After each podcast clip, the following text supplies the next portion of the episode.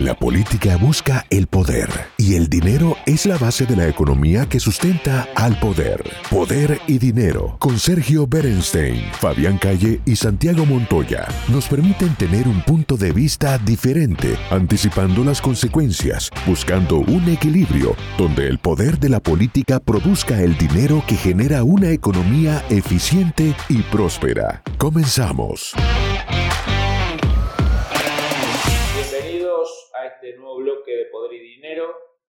Seguimos tratando de entender lo sucedido a lo largo de estos meses durante la guerra de Ucrania, que todavía continúa, lamentablemente. Estuvimos con Carolina Moroso, que nos dio un abordaje de un punto de vista más humano, más cercano a la cuestión de la frontera polaca-ucraniana, donde ella desarrolló parte sustancial de su trabajo.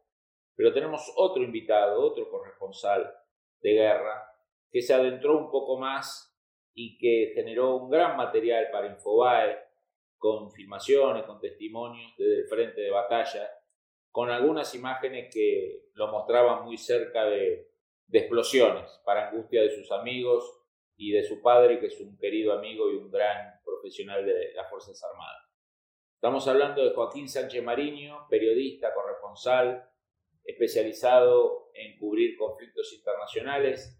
Joaquín, bienvenido a Poder y Dinero. Bienvenido. ¿Cómo estás?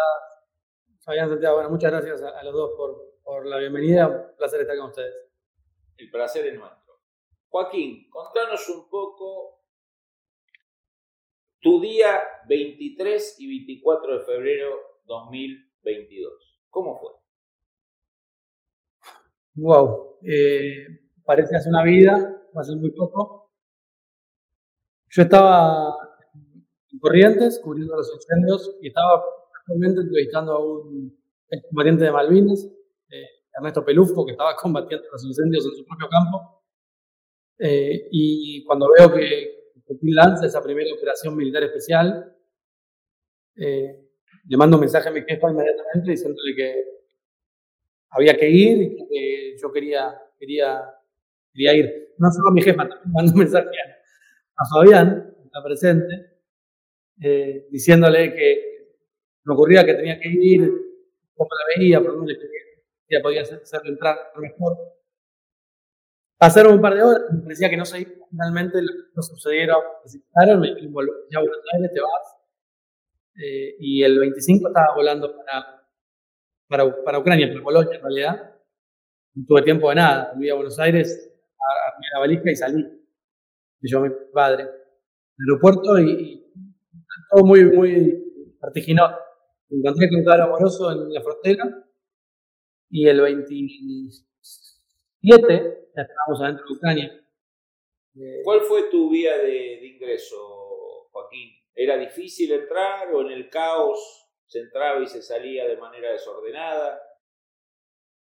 Bueno, eso era, para mí era la gran incertidumbre, eh, porque hay varias vías entradas, en este momento yo no sabía cuáles estaban abiertas, yo entré por el sur de Polonia, eh, Medica es el nombre de la frontera, la ciudad grande más cercana es Teshov, eh, y entré por ahí que sería como entrar directo al Viv, está a 60 kilómetros del Viv, al lado ucraniano. Era, en ese momento era una imagen muy novedosa, por decir, novedosa y no, porque parecían escenas de Segunda Guerra Mundial, pero era muy extraño vivirlo entré en un, bus, en un colectivo, junto a Caro, eh, un chofer de línea ucraniano que estaba haciendo, entraba y salía del país con donaciones, sacando gente, evacuando gente, metiendo gente que entraba a buscar a otra gente. Eh, en ese contexto eran muy pocos los, buses que entraban, muchísimos, muchísimos kilómetros de cola intentaban salir. Eh, y entramos así a corriente, no lo que estábamos viendo parecía absurdo estar metiéndose ahí, kilómetros y kilómetros intentando huir. Los primeros días, que fueron imágenes muy dramáticas. Pero bueno, sí entramos o porque estaba tratando de hacer algo por su tierra, ¿no? ¿Cuál fue el circuito que hiciste? ¿Qué ciudades? ¿Cómo te desplazaste?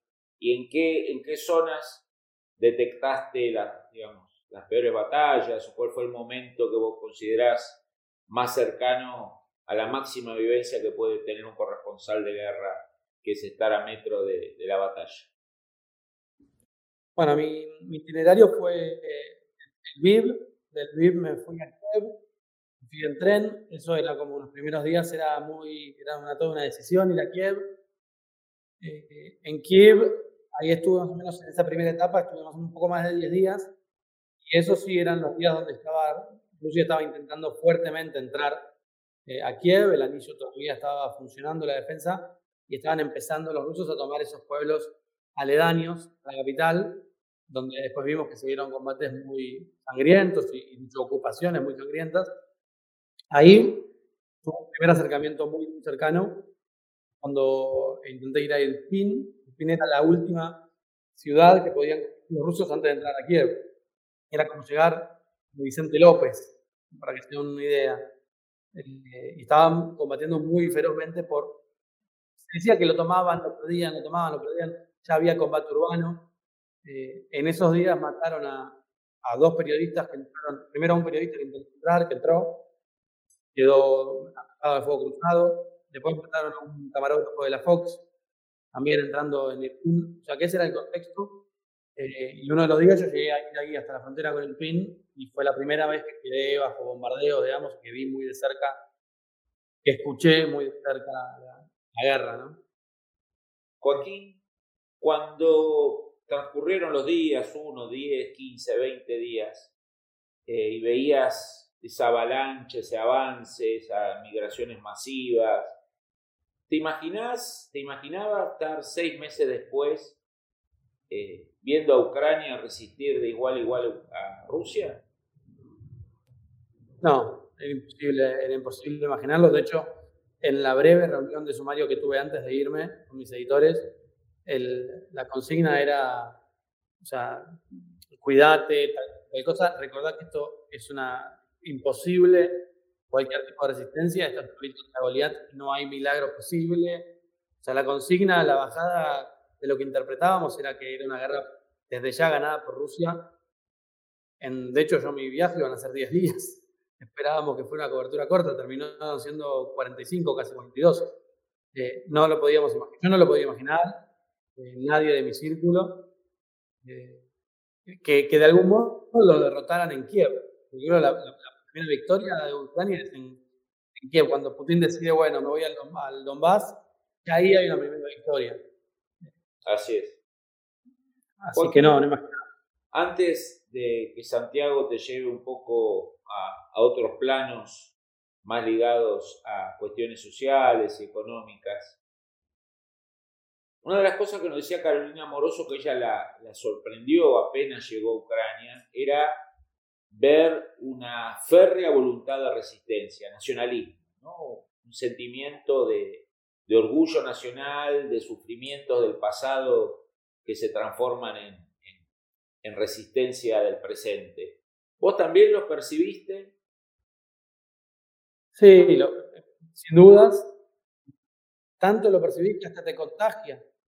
O sea, uno va como periodista ahí, no va ni como parte, ni como juez, ni, ni tiene que sentirse, me parece a mí, que uno no tiene que ir ahí deseando de antemano que uno de los dos es como, uno trata de ir desapasionado, si quiere. Pero más allá de que tengas ideas claras de qué pensar del conflicto, ¿no? Sin embargo, ha habido un nacionalismo tan, tan formidable que te tomaba, ¿no? Y ¿Eso tenía un corte por edad? ¿Lo veías generalizado en la sociedad? ¿O los segmentos más grandes, los segmentos más jóvenes? No, no. Fue, yo no, nunca vi algo parecido, un sentido de unidad nacional que atravesara todas las, de todas las generaciones. Tal los chicos de 10 años no, no entendían, no me decían nada al respecto, pero desde chicos de 14, 15, chicos de 18 preparándose, entrenando chicas de 18 años que habían dejado el Instagram para agarrar un arma y, y aprender a disparar. De hecho, posteando en Instagram cómo aprendían a disparar, cómo aprendían técnicas de combate urbano. Hablo de chicas de 18 años, chicos de 18, 19, de 20, 22, 23. Ya a partir de ahí eran todos soldados, O las chicas preparando telas para apoyar a su ejército. Los ancianos no queriendo irse de sus ciudades porque iban a resistir.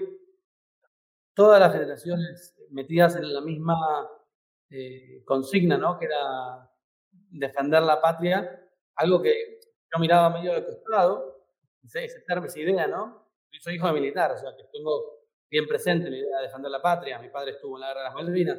No obstante, había una cuestión como medio así, que uno no la entiende cuando no la vive, de mirar de costado el patriotismo. Yo no me considero un nacionalista. Sin embargo, estando ahí uno entiende más, ¿no? Esa importancia, esa necesidad y ese coraje, porque muchos de ellos realmente se estaban haciendo jugar la vida. Joaquín, a mí una de las cosas que me hizo clic en esos marzo, por ahí, cuando a uno lo invitaban a programas internacionales, de temas internacionales, me acuerdo la cobertura de un periodista norteamericano que, no sé si se quejaba, pero mostraba todo el, el férreo control de la seguridad ucraniana en los caminos, en las calles. Yo ese día me di cuenta que esta guerra iba a ser larga y que Rusia iba a tener algún problema porque era ese control casi capilar del movimiento de los periodistas, de la gente, implicaba que el Estado ucraniano, pese a todo, estaba funcionando. ¿Cómo, cómo fue el trato del aparato de seguridad, del aparato militar ucraniano con ustedes? Eso fue absolutamente así como lo escribís, y no solo funcionaba el Estado o el ejército o la organización eh, civil militar que había organizado Ucrania, sino que los propios ciudadanos operaban también de algún modo como funcionarios de ese ejército. A mí me ha pasado estar en un puente haciendo una foto y que pase un ciudadano ucraniano que nada, que no estaba Estado, que no tenía ninguna participación militar, y que me detenga y me diga, ¿vos quién sos? ¿Qué estás haciendo? Me tu pasaporte. Hablo de un ciudadano, ¿eh? que sin saber quién era, se pone eh, y trata de averiguar quién sos. Así como este muchas veces me pasó, que todos los propios, las propias personas estaban atentos a ver quién era quién, a cazar espías. Entonces, realmente no solo desde la organización, sino también desde el civil. Muy interesante, muy interesante, Joaquín. El análisis sobre el poder y dinero concluye por hoy. Seguimos con los cálculos y proyecciones para ofrecerles nuevas herramientas que les ayuden a tomar mejores decisiones. Hasta el próximo programa.